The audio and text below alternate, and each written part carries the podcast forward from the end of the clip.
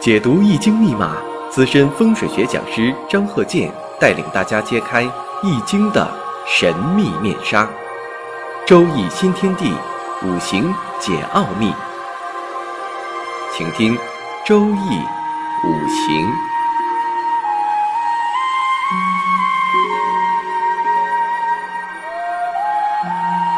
上山微电台荣誉出品。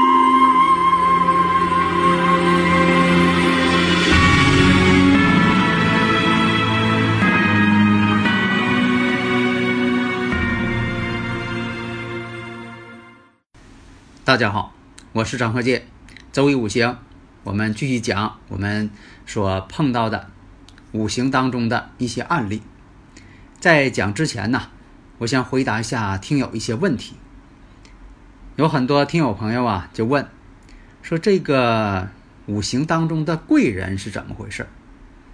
有没有什么科学道理呀、这贵人呢，就是什么帮你的，有能力帮你的人。以前呢，这个我也讲过，我说第一，你自己要过得硬，就自己本身要行，或者说你自己呢要强，自己首先得过得硬啊。第二呢，就说有人说你强，有人说你行啊，这小伙真行。说你行的人，他自己也要行，这就是所谓的贵人嘛，能帮你，而且他是有能力能帮你。不是说这个人他想帮你，结果呢他自身都帮不了，他怎么帮你呀？所以说帮你的人他自身也要强，自己呢还要会推销自己。你到哪应聘去了，你得说自己什么方面突出啊。如果你过于谦虚，人也不知道你行不行。就像你写简历一样，哎，你得把你的长处写出来呀。所以说呢，自己要行，还要说自己行，推销自己。那现实当中的这个贵人，古人说的这个所谓的贵人，在五行上是怎么划分呢？我一直在研究啊，这个五行当中啊，它为什么用这个方式？大家也可以研究。你像这个古人说这个甲戊并牛羊，就说有甲戊要看呢丑牛啊未羊，乙己属猴相。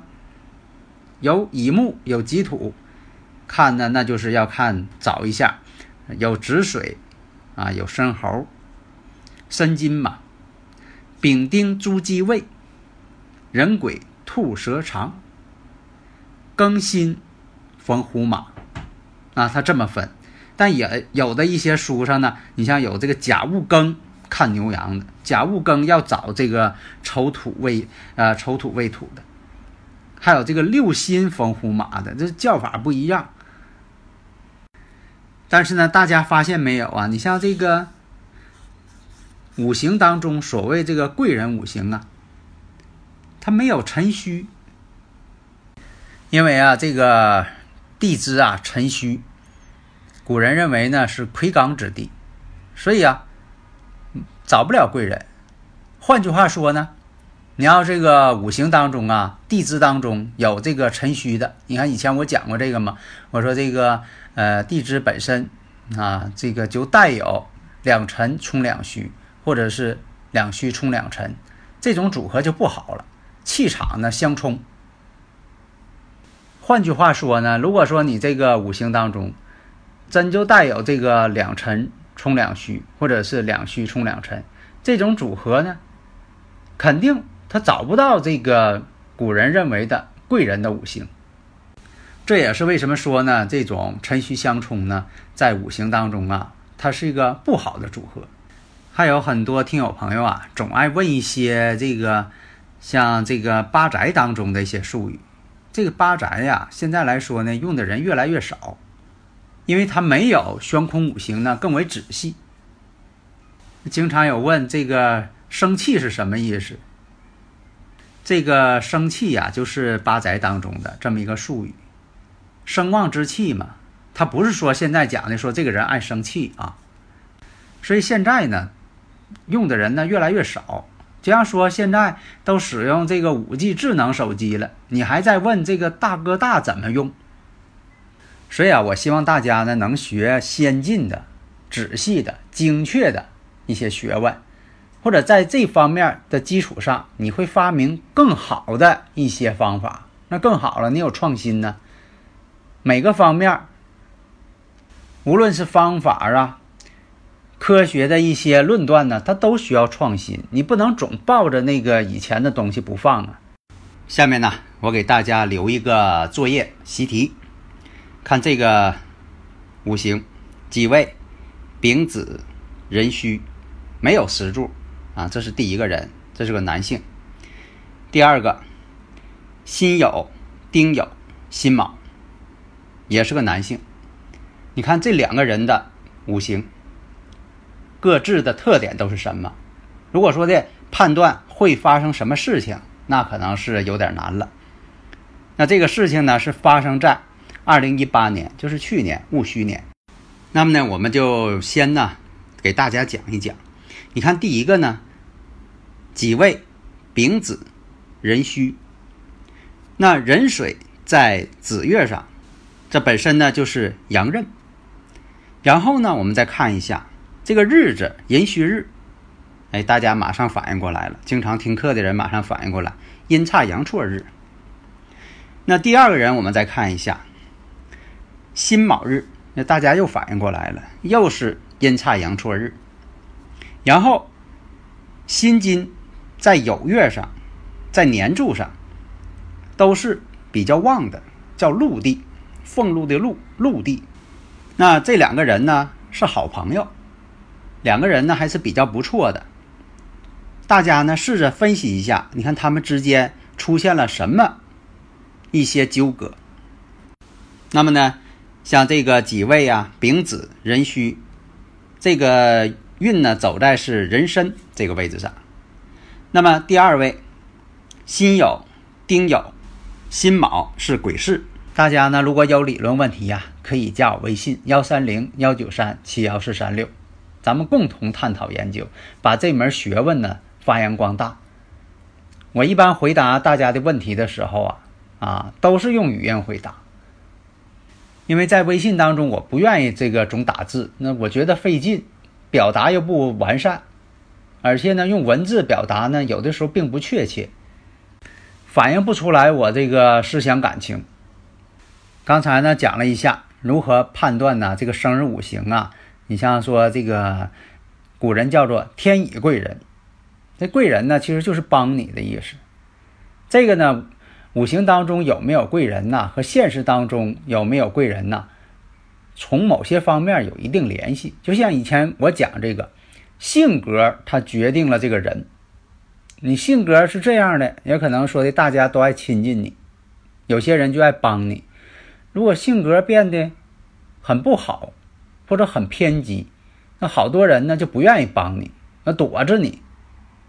所以大家研究这方面呢，一定要细心。你像刚才说这个五行当中啊，这种贵人的天干地支呢。它就缺少辰戌。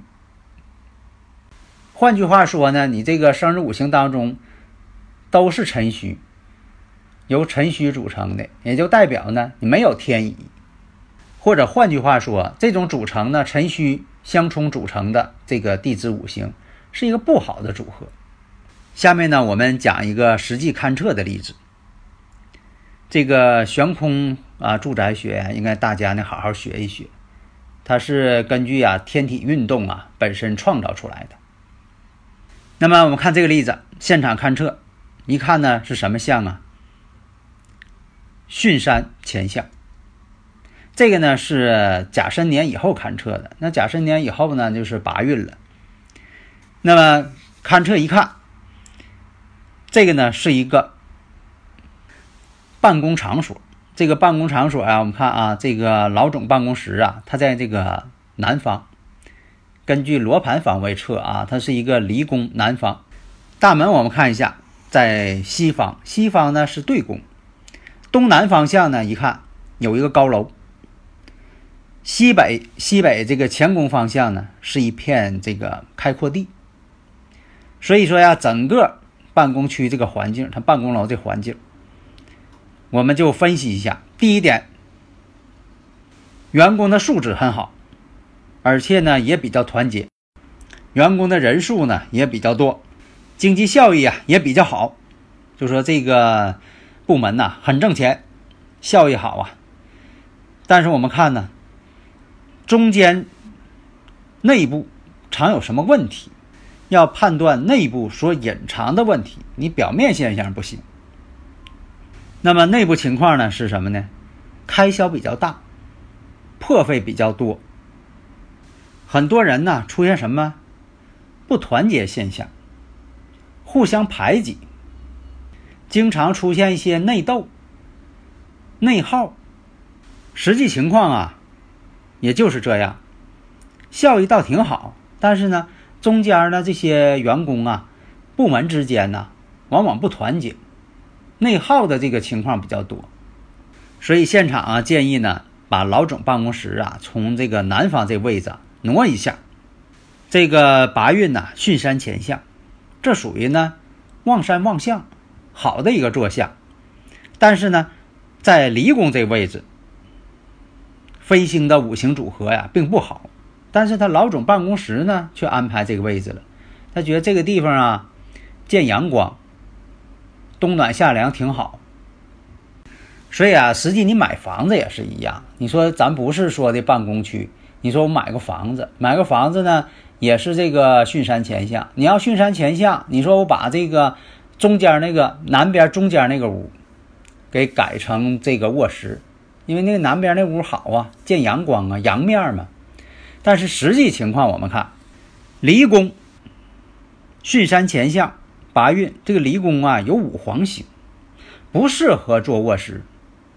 如果你家这个呃住宅哈，如果出现这个问题了，现在有很多这种住宅嘛，啊中间一个屋，这中间呢正好冲南，然后呢东南方向有屋，西南方向还有屋，南边三个屋。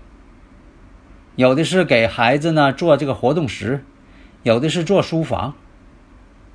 因为这个巽山前向啊，南边这个屋啊，中间这屋啊，气场并不是太好，所以啊，要是巽山前向啊，这个屋啊，东南方向做卧室，这个还挺好。